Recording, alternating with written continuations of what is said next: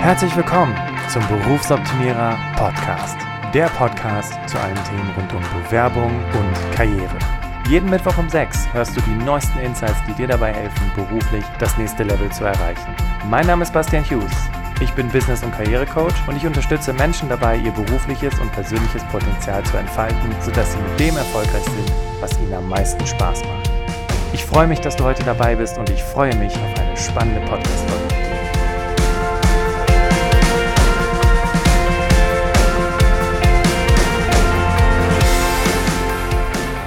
Schön, dass du wieder dabei bist und ähm, dir die Zeit nimmst, diese Podcast-Folge zu hören, denn heute habe ich ein Thema, was ich mit dir teilen möchte, was mir extrem am Herzen liegt, wo ich auch schon wirklich extrem krasse Fehler in der Vergangenheit gemacht habe. Und ähm, ich glaube, wo, ja, vielleicht fühlst du dich da auch irgendwo abgeholt mit der Geschichte, die ich dir gleich erzählen werde.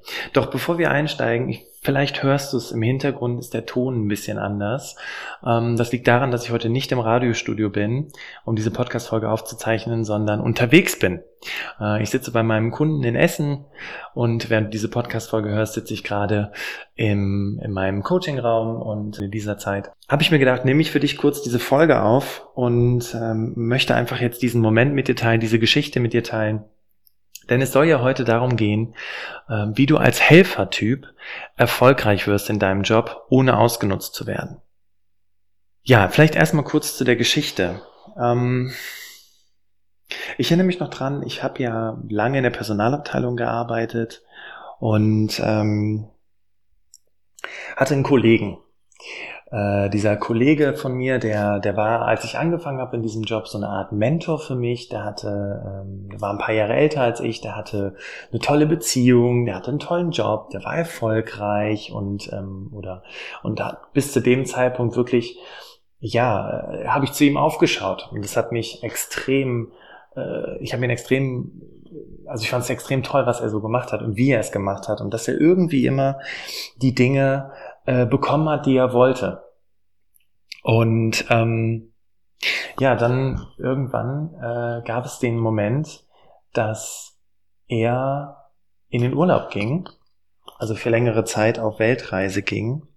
Und in der Zeit hatte sich für mich auch was ergeben bei mir in meinem Job. Ich muss dazu sagen, vielleicht, wenn du meine Geschichte noch nicht so ganz kennst, ich habe im Recruitment gearbeitet. Das heißt, meine Aufgabe ist es oder war es, Menschen für das Unternehmen zu finden, äh, zu interviewen, also Vorstellungsgespräche mit denen zu machen, sie dann entsprechend einzustellen. Ähm, in der Zwischenzeit hatte ich aber die Gelegenheit, mit anderen Fachbereichen in Kontakt zu treten und hatte die Chance, als äh, Projektmanager einen Job zu übernehmen, der sehr, sehr viel zu tun hatte mit einem Kunden in München, den ich dann auch regelmäßig besucht habe, den ich betreut habe, wo es eben darum ging, das Thema Personalmanagement in seinen Betrieben zu etablieren. Und ich weiß noch, ich habe dieses Projekt angenommen. Ich wusste schon in Teilen, was auf mich zukam, aber ähm, ich, also ich, ich habe es ignoriert, seien wir mal ehrlich. Ne? Ich habe halt gesagt, komm, du bist äh, jetzt schon ein paar Jahre dabei, du kannst deinen Job ganz gut, das mit dem Personal, mit dem Recruitment, das kriegst du schon irgendwie hin und dann wendest du dich auch diesem neuen Projekt zu und kümmerst dich darum, das äh, machst du dann auch noch, ne? das äh, zu deinem äh, Vollzeit-Recruitment-Job. Und ich erinnere mich auch, dass ich dann damals mit meinem Chef gesprochen habe, wie wollen wir das machen? Ja, machen wir es so, 75% Recruitment, 25% bist du in diesem Projekt tätig. So, wenn du jetzt schon da sitzt und dir denkst, mh, hm, genau, ja, ja, ja. 75 Prozent. Das heißt, du arbeitest nur montags bis mittwochs für dein Recruitment und donnerstags und freitags oder freitags machst du dann nur dieses Projekt. Ja, ich glaube, wir wissen beide, dass das Blödsinn ist und dass das auch nicht der Realität entspricht und dass das ähm, überhaupt nicht so gekommen ist, wie wir das damals alles abgesprochen haben. Denn ich war ja zu 100% als Projektleiter dafür verantwortlich. Ich war zu 100% für das Recruitment verantwortlich. Und was man nicht vergessen darf, und was ich auch total vergessen habe, war, dass mein Kollege in der Zeit dann in den Urlaub gegangen ist. Für ein halbes Jahr. Das heißt, ich habe seinen Job auch noch gemacht. Aber ich habe mir immer gesagt, ja, ich schaffe das. Ich mache das schon. Ja, ja, ich krieg das hin. Ne? Ich, äh, ich werde schon, ich werde das schon irgendwie alles wuppen. Parallel dazu äh, sind auch noch äh, meine Kollegen aus der Personalabteilung krank geworden. Und ähm, ja, am Ende war es so, dass ich im Prinzip, oder in der Zwischenzeit war es dann so, dass ich mehr oder weniger in der Personalabteilung auch noch Personalabteilungsaufgaben mit übernommen habe, so die, die ich sag mal so, so Tagesgeschäftsdinge, Fragen beantworten, E-Mails beantworten. Ähm, ich hatte meinen Job mit dem Projektmanagement und ich hatte meinen Job, meinen Vollzeitjob im Recruitment in einer Zeit, wo auch noch extrem viel besetzt werden musste. Und hat das alles alleine gemacht. Und habe gedacht, ich kann das. Und ich erinnere mich an Zeiten, wo ich bis 22 Uhr im Büro gesessen habe, jeden Tag, wo ich am Wochenende gearbeitet habe, wo ich echt auf den Zahnfleisch gegangen bin und mir auch noch anhören musste, und das war das Allerschlimmste. Ja, das ist nicht gut genug, äh, das hier muss schneller gehen, das hier kann nicht sein. Dann hatte ich noch Stress mit meinem Kunden. Mein Kunde war total sauer, weil ich nicht das geliefert habe, was er erwartet hat. Ja, und dieses allen gerecht werden. Ne? boah, das war, das, das äh, wollte ich. Ich wollte allem gerecht werden. Ich wollte 100% in den Projekte geben. Ich wollte 100% im Recruitment geben. Ich wollte natürlich auch meine Kollegen nicht enttäuschen, die ständig kamen und irgendwelche Themen hatten, weil in der Personalabteilung bist du ja in der Serviceabteilung. Und ja, das ging dann so weit, dass ich irgendwann in das äh, Büro des Geschäftsführers gebeten wurde und der mir sagte, dass der Kunde sich eben sehr beschwert hat über mich und in meiner Arbeit und äh, dass die sich jetzt was überlegen müssten, Konsequenzen. Und ich sagte zu meinem Chef, aber ich gebe doch schon alles und ich mache doch schon alles und hier die Personalabteilung und das muss ich doch auch noch machen. Und der so, ja, da musst du halt lernen, mehrere Dinge gleichzeitig in der Luft zu behalten. Also überhaupt gar keine Anteilnahme, überhaupt gar kein Verständnis dafür und überhaupt keine, also null. Ja, das war meine Fresse. Ey, das, das musst du dir mal vorstellen. Ich klinge jetzt fast schon wie so ein Selbsthilfe-Podcast, ne? so ein, so ein äh, Club der Anonymen oder so, weil ich das gerade mit dir teile, weil das war echt, echt eine krasse Zeit.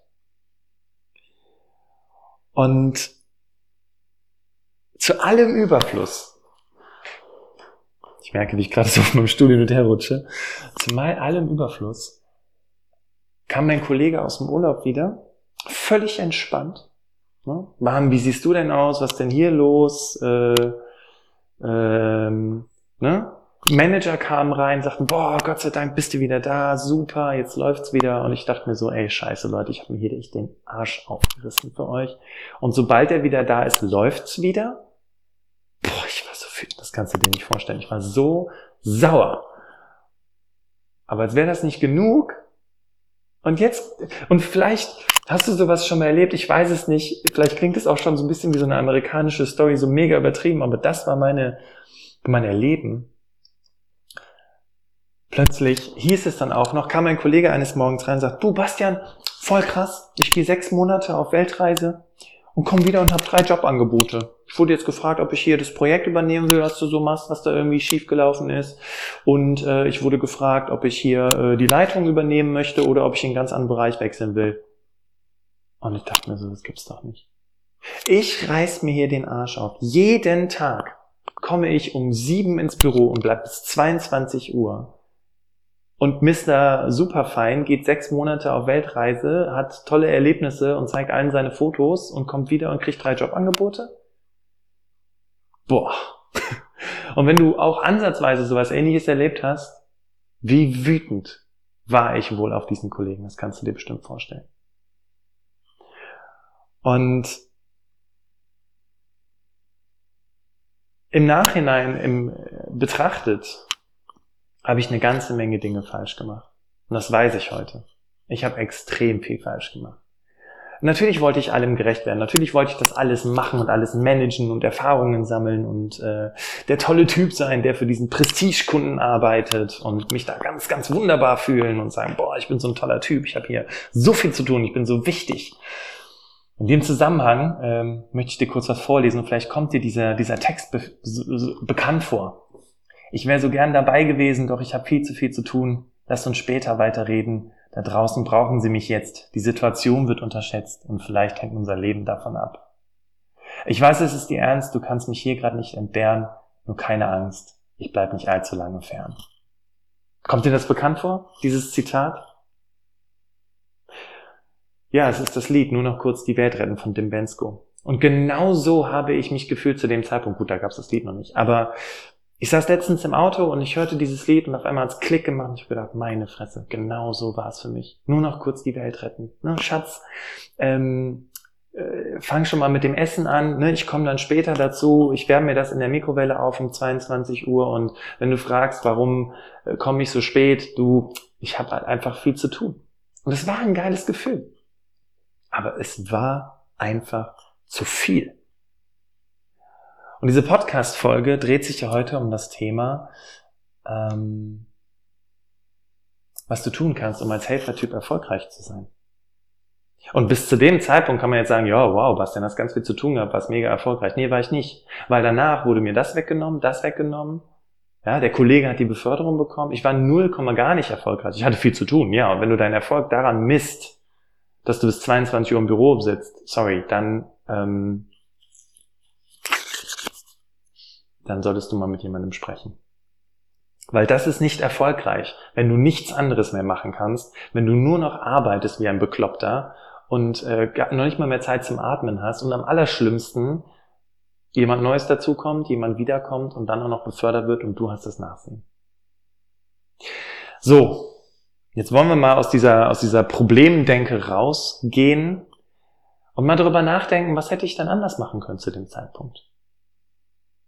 Heute weiß ich, ich hätte viel vehementer sagen sollen, ich hätte, mir hätte klar sein sollen, dass ich so einen Job von dem Umfang her niemals in Teilzeit machen könnte. Vor allem nicht, wenn ich in Vollzeit noch einen komplett anderen Job habe. Ich hätte mich mit den anderen Kollegen abstimmen sollen und sagen sollen, hey, guck mal, ich habe hier diese Option, dieses Projekt und ähm, es wird aber so sein, dass ich mehr arbeiten muss für dieses Projekt. Gibt es vielleicht eine Möglichkeit, wie wir uns gegenseitig irgendwie, also wie, wie ich vielleicht was abgeben könnte oder wie, wie wir uns gegenseitig unterstützen könnten oder so? Ich hätte meinen Chef einbinden können. Und ich werde dazu noch eine weitere Podcast-Folge aufnehmen, werde dann noch mal ein bisschen mehr ins Detail gehen, warum der Chef auch in solchen Situationen dein einziger Verbündeter sein kann. Aber das habe ich alles nicht gemacht. Ich habe zu allem Ja und Amen gesagt. Und ähm, was ich auch hätte machen können, wäre eine Rollendefinition. Ich habe nämlich gesagt, ja, ja, ich mache das mit dem Projektmanagement. Und mir wurde immer gesagt, du machst zu viel. Das ist alles gar nicht deine Arbeit. Ja, ja, aber ich wollte das alles machen. Und es klingt so ein bisschen wie Beamtentum, wenn du sagst, ich brauche eine, ich will wissen, was meine Rolle ist. Aber nein, ist es überhaupt nicht. Weil wenn du eine klare Vorstellung hast von deiner Rolle und, und jetzt kommt das Allerwichtigste, wenn du weißt, was sind die Erwartungen, die an dich herangetragen werden, dann kannst du darüber sprechen und dann kannst du sagen, pass mal auf, ähm, du möchtest von mir, dass ich 25% meiner Zeit in diesem Projekt arbeite und 75% meiner Zeit einen komplett anderen Job mache, in der Zeit, wo mein Kollege sechs Monate auf Weltreise geht? Nee, dann müssen wir uns was anderes überlegen. Und dann geht es auch nicht um Geld. Dann geht es darum, dass jemand gesucht wird, der dir den Job abnimmt, der dir die Zeit abnimmt, der dich unterstützt, weil das ist unmöglich, das ist unrealistisch. Das war für mich, in dem Moment habe ich gedacht, ja, ja, ich mache das schon. Aber ganz ehrlich, nee. Und um vielleicht ein bisschen Theorie mit reinzubringen, ähm, für diejenigen, die vielleicht jetzt nicht in so einer Extremsituation sind, aber ständig anderen Menschen helfen. Und am Ende des Jahres im Performance-Gespräch sitzen und sich von ihrem Chef anhören müssen, ja, du, deine Zahlen, die gehen schon ein bisschen zurück, ne? Also, oder hier, das Projekt, das hast du ja nicht wirklich geschafft. Und du dann sagst, boah, Chef, aber ich habe doch dem und dem geholfen und ich war doch hier involviert und ich habe doch das gemacht. Und dein Chef sagt, du, dafür bezahle ich dich nicht, dass du ständig anderen Menschen hilfst. Wenn du zu dieser Kategorie gehörst, oder zu der Kategorie, die ständig alle möglichen Projekte annimmt, weil sie meint, sich beweisen zu müssen und der Starke oder die Starke zu sein und nur wenn ich bis 22 Uhr im Büro arbeite, dann habe ich wirklich was geschafft für diejenigen habe ich etwas. Das Buch ist mir leider erst vor kurzem in die Hände gefallen, aber ähm, ich glaube, es ist zumindest von der Theorie her ganz spannend, sich das mal anzuschauen. Weil wenn du jeden Tag im Büro bist und jeden Tag arbeitest wie eine Bekloppte und dich am Ende des Tages fragst, was habe ich eigentlich die ganze Zeit gemacht, dann solltest du wirklich, wenn du so weit schon bist, solltest du dir wirklich Gedanken darüber machen, okay, was, was kann ich jetzt anders machen? Weil vielleicht ist dein Warum verloren gegangen. Vielleicht ist der Gedanke verloren gegangen, warum tue ich das hier? Warum helfe ich dem Kollegen überhaupt? Was, was bringt mir das Ganze denn auch? Ja, und um diese Geschichte von damals zu verknüpfen mit einer Geschichte, die ich von einer Podcast-Hörerin vor kurzem bekommen habe. Bastian, wie sorge ich dafür, dass ich nicht zu viel mache, aber auch nicht zu wenig? Teile ich jetzt mal diesen, diesen Lösungsweg mit dir. Und zwar äh, der äh, Adam Grant ist ähm, Wissenschaftler und hat sich mit der Frage auseinandergesetzt, welche Art von Menschentypen sind eigentlich die erfolgreichsten im Job? Und er hat viele Befragungen durchgeführt, international tatsächlich in Europa, in Amerika, ähm, also überall auf der Welt und auch tatsächlich in verschiedenen Jobs. Ähm, Ingenieure, ähm, ähm, Wissenschaftler, Verkäufer, Studenten. Also der hat wirklich ganz, ganz unterschiedliche Menschen befragt und hat aus dieser Befragung drei Menschentypen herauskristallisiert. Und äh, der erste Menschentyp ist der sogenannte Giver. So, und ich glaube, äh, du und ich, wir kennen diesen Menschentypen. Sehr, sehr gut. Sehr persönlich. Der zweite Menschentyp ist der Matcher. Das ist dieses, äh, die eine Hand wäscht die andere. Kennst du vielleicht Menschen, die etwas für dich tun und dann quasi gefühlt zwei Tage später etwas von dir zurückfordern? Weil du hast ja schließlich, äh, die haben ja schließlich auch was für dich getan. Das sind die Matcher. Und dann die letzte Kategorie, die ziehe ich zu den besonders komplizierten Typen und die stecken in jedem. Das sind nicht nur Chefs oder, Vor oder, oder Abteilungsleiter oder Verkäufer, das sind, das sind, das kann jeder sein. Das sind die Taker. Das sind die, die immer nur nehmen, nehmen, nehmen. Die dir den ganzen Tag die Ohren voll sülzen, wie scheiße ihr Leben ist, die kriegen aber ihren Job hin und kriegen die Beförderung und du sitzt dann da und sitzt auf dem Trocknen und denkst, was mache ich hier eigentlich? Ich höre mir den ganzen Tag deine Scheiße an, aber du kommst weiter. Boah, ich bin ganz schön ausfallend geworden, sorry. Ähm, und ich sitze hier und äh, komme nicht aus dem Quark und meine Zahlen sind schlecht. Diese drei Typen, die hat er aus den Befragungen heraus kategorisiert. Die Giver, die Gebertypen, die Matcher, ne, wie du mir, so ich mir, dir, und die Taker, die sie immer nur nehmen. Was glaubst du von diesen drei Kategorien, von diesen drei Menschenkategorien, sind die erfolgreichsten aus der jeweiligen Gruppe? Giver, Taker und Matcher. Ich gebe dir ein paar Sekunden drüber, äh, Zeit, drüber nachzudenken.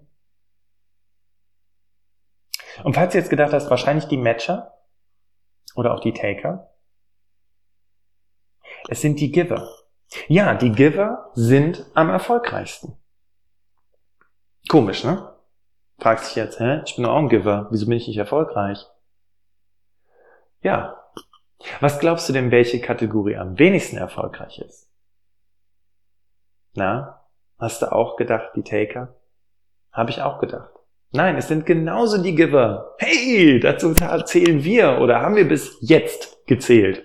Weil jetzt kommt der Tipp, wie du zum erfolgreichen Giver werden kannst, wie du ähm, deine, deine Persönlichkeitsstruktur beibehalten kannst, ohne egoistisch zu wirken und ohne jemanden anderen vom Kopf zu stoßen. Weil das ist ja das, was du nicht willst. Du willst niemanden vom Kopf stoßen. Du willst nur noch kurz die Welt retten, damit es allen gut geht, weil wenn Menschen auf dich warten müssen, wäre das ja eine Schande, um es frei übersetzt aus dem Song von Tim Bensko wieder aufzugreifen. Adam Grant hat sich angeschaut, um dir einfach auch mal ein paar Zahlen mitzugeben, die erfolgreichsten, also es waren über 50 Prozent der Vertriebsleute, die Giver waren, die erfolgreich waren. Also die haben 50 Prozent mehr Umsatz generiert als die unerfolgreichen Giver. Die Studenten von der Stichprobe, von der ich eben gesprochen habe, die haben in der, die haben ähm, in dieser Stichprobe dieser Studenten waren die Giver besser um 11 Prozent als die anderen Kategorien. Und die Ingenieure hatten die besten Performance Reviews, so steht es hier. Ich werde das Video auch nochmal entsprechend in den Show Notes verlinken, dann kannst du es dir nochmal angucken oder dir das Buch entsprechend dazu bestellen. So, was macht die Giver, sorry, das war gerade ein äh, Nebengeräusch, was macht die Giver so erfolgreich? Nun, Adam Grant hat herausgefunden in der, in der Befragung, dass Giver sich bewusst oder unbewusst drei Fragen stellen, wenn sie um etwas gebeten werden. Erstens, wem helfe ich? Zweitens, warum helfe ich? Und drittens, wann helfe ich? Das Interessante ist, dass wenn sich die Giver diese drei Fragen gestellt haben und sie entsprechend für sich beantworten konnten, sie erfolgreicher waren. Weil sie genau wussten, okay, dem helfe ich gerne und regelmäßig und wir haben eine gute Beziehung zueinander. Dem helfe ich nicht. Weil der nimmt, nimmt, nimmt, nimmt, nimmt nur. Und das habe ich herausgefunden, als ich auch mal um Hilfe gefragt habe. Ja, auch wir trauen uns mal um Hilfe zu fragen. Was kommt dann meistens? Ah, nee, sorry, hm, keine Zeit. Genau. Aber trotzdem hilfst du diesen Menschen ständig. Warum? Ist es die gut aussehende Kollegin? Ist es der gut aussehende Kollege? Oder wer auch immer? Dem du da ständig hilfst, der aber nichts zurückgibt, sondern einfach nur sein Aussehen nutzt. Oder vielleicht irgendwas anderes. Vielleicht erhoffst du dir irgendwas von dieser Person, die ständig von dir nimmt und der du nichts gibst. Aber es kommt nichts. Deswegen frag dich in erster Linie, wem, für wen willst du etwas tun? Im Coaching sagen wir immer create ownership over acceptance. Wir sind jetzt hier gerade an einem Punkt, wo es darum geht, bewusst Entscheidungen zu treffen, wem du hilfst. Ja, also wenn du morgen zur Arbeit gehst oder wenn du jetzt gerade zur Arbeit gehst, überlege dir, wenn die Menschen kommen, okay, ist das jemand, dem ich helfen möchte? Oder habe ich keine Wahl? Wenn du keine Wahl hast, okay, aber dann kannst du dir die Frage stellen, warum hilfst du diesen Menschen? Das kann die ganz einfache Antwort sein, weil er mein Chef ist oder sie meine Chefin ist. Es kann sein, weil ich diese Aufgaben hier jetzt erfüllen soll, ähm, äh, weil sie für ein großes Ganzes stehen. Aber damit hast du das Warum beantwortet. Das ist ganz wichtig. Wem hilfst du? Warum hilfst du diesen Menschen? Weißt du, was das Interessante ist am Warum? Das Interessante ist, wenn du das Warum für dich beantwortet hast, dann ergibt das Ganze Sinn. Und dann weißt du auch am Ende des Tages, warum du dieser Person geholfen hast. Und hast nicht das Gefühl, du hast sinnlos Zeit verschwendet. Und das Warum sollte natürlich auch in der Richtung gehen, dass du was davon hast. Weil das ist ganz, ganz wichtig. Vergiss das bitte nicht. Aber jetzt kommt der dritte Part und den fand ich besonders schräg, weil ich mir so gedacht habe, okay, wie soll das bitte in der Praxis funktionieren? Um ehrlich zu sein, es funktioniert. Der Trick ist nur, du musst es keinem sagen. Und hier kommen wir zu dem dritten Punkt, nämlich das Wann. Wann hilfst du? Wann gibst du?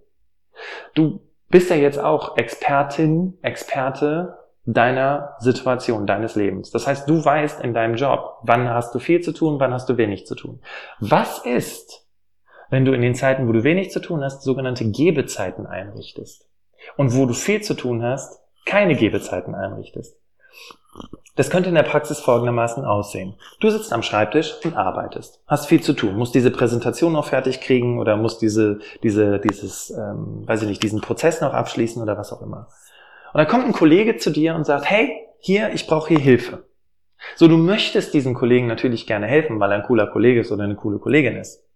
Aber anstatt zu sagen, okay, wie, was kann ich für dich tun, kannst du deine Arbeit kurz unterbrechen und sagen, gerne, ähm, ich kann um 14 Uhr bei dir vorbeikommen, dann können wir uns das gemeinsam anschauen. Oder um 13 Uhr oder morgen oder was auch immer. Was hindert dich daran, später zu sagen? Nein, ist unfassbar schwierig, ich weiß, auch im kollegialen Kontext. Du willst ja kein, keine Idiotin, kein Idiot, kein Kollegenschwein sein. Aber später ist doch immer eine Option.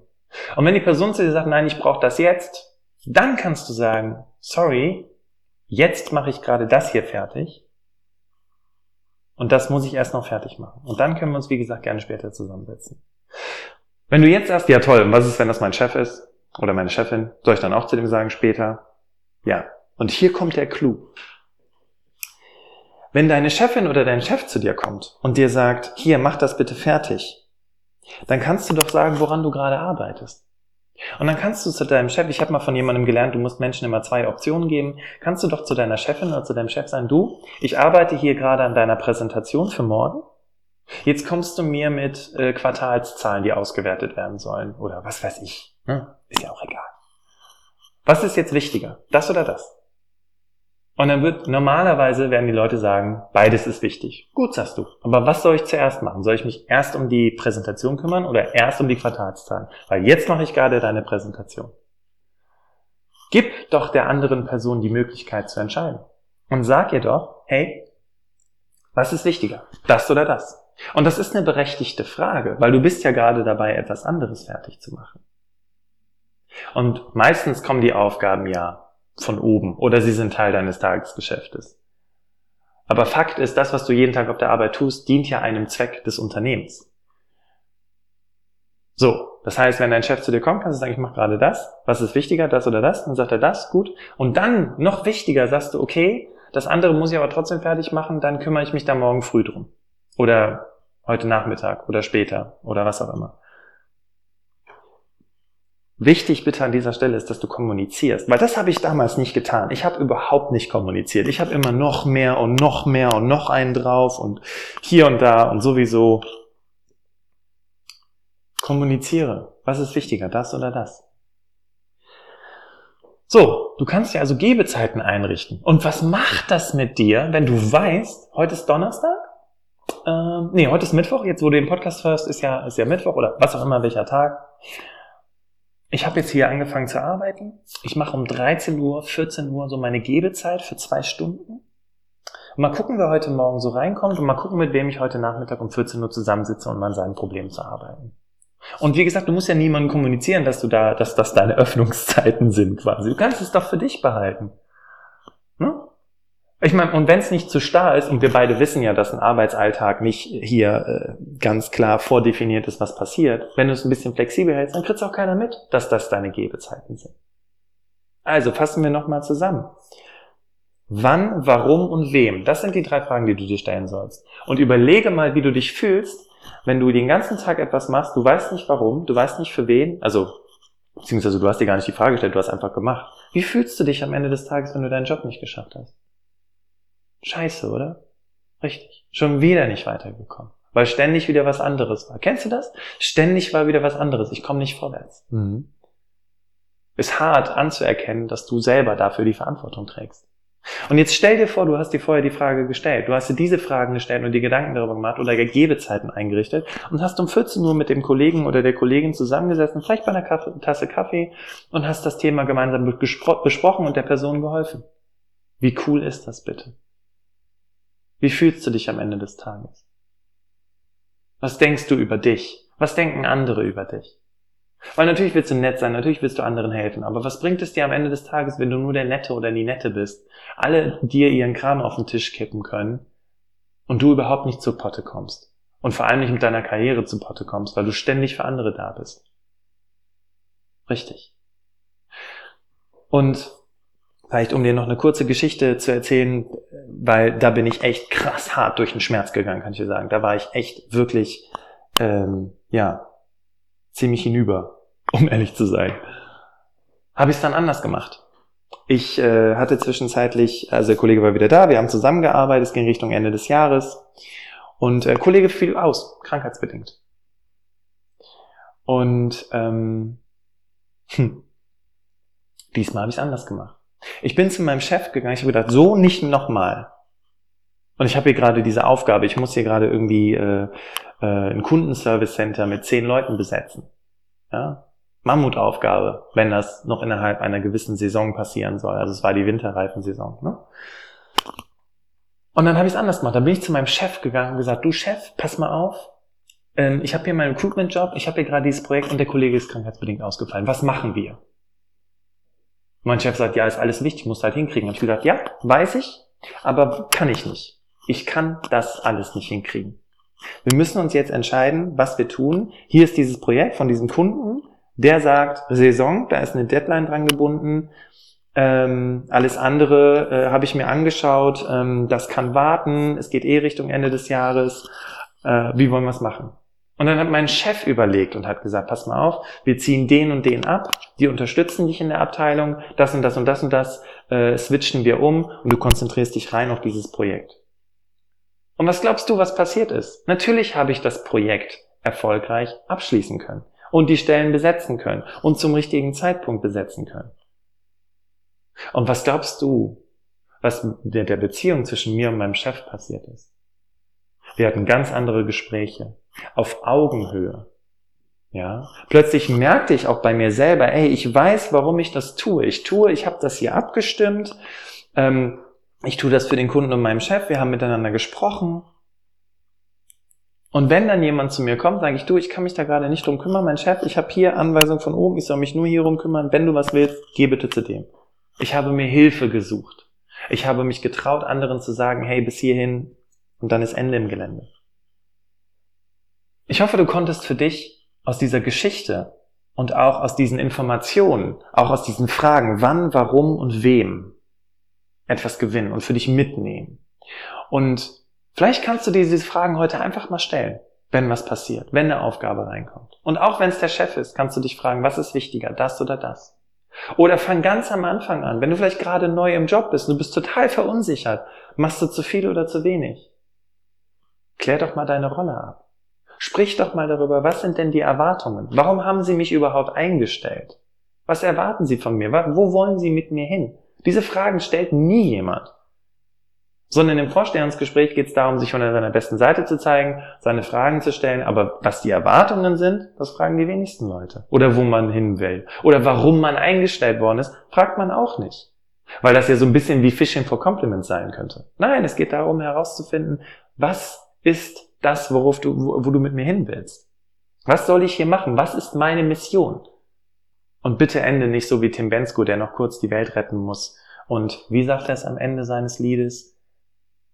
148.713 Mails checken.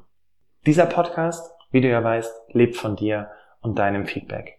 Und wenn du der Meinung bist, dass dieser Podcast es verdient, auch von anderen gehört zu werden, dann freue ich mich über eine ehrliche Bewertung via iTunes und einer Podcast-App deiner Wahl. Und in der nächsten Folge und mein nächster Interviewgast ist die wunderbare Steffi Kral. Steffi Kral ist Personalerin bei der Commerzbank und mit Steffi Kral habe ich darüber gesprochen, worauf es ankommt, wenn es um Vorstellungsgespräche geht. Wie du dich am besten von deiner Seite zeigst, wie du dich am besten im Vorstellungsgespräch verkaufst und vor allem, was du auf welche Fragen antworten kannst. Ich wünsche dir eine ganz wunderbare Woche und wenn du noch die 40 Sekunden Zeit hast, dann bleib gerne noch dran, da habe ich noch ein besonderes Angebot für dich. Mach's gut, ciao.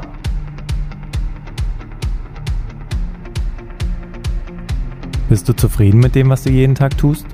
Was ändert sich für dich, wenn du entdeckst, was in dir steckt? Du bist eingeladen, mit mir deine Talente zu entdecken. Genau dafür habe ich den Berufsoptimierer Workshop entwickelt. Hier finden wir gemeinsam deine Stärken, was dich antreibt und was deine Werte und Ziele sind, sodass du am Ende mit dem erfolgreich bist, was dir am meisten Spaß macht. Sichere dir jetzt deinen Platz im Berufsoptimierer Workshop auf berufsoptimierer.de. Wenn du das erste Mal dabei sein willst, dann gib bei der Buchung einfach Podcast 25 ein und du erhältst 25% Rabatt auf den regulären Ticketpreis. Ich freue mich auf dich.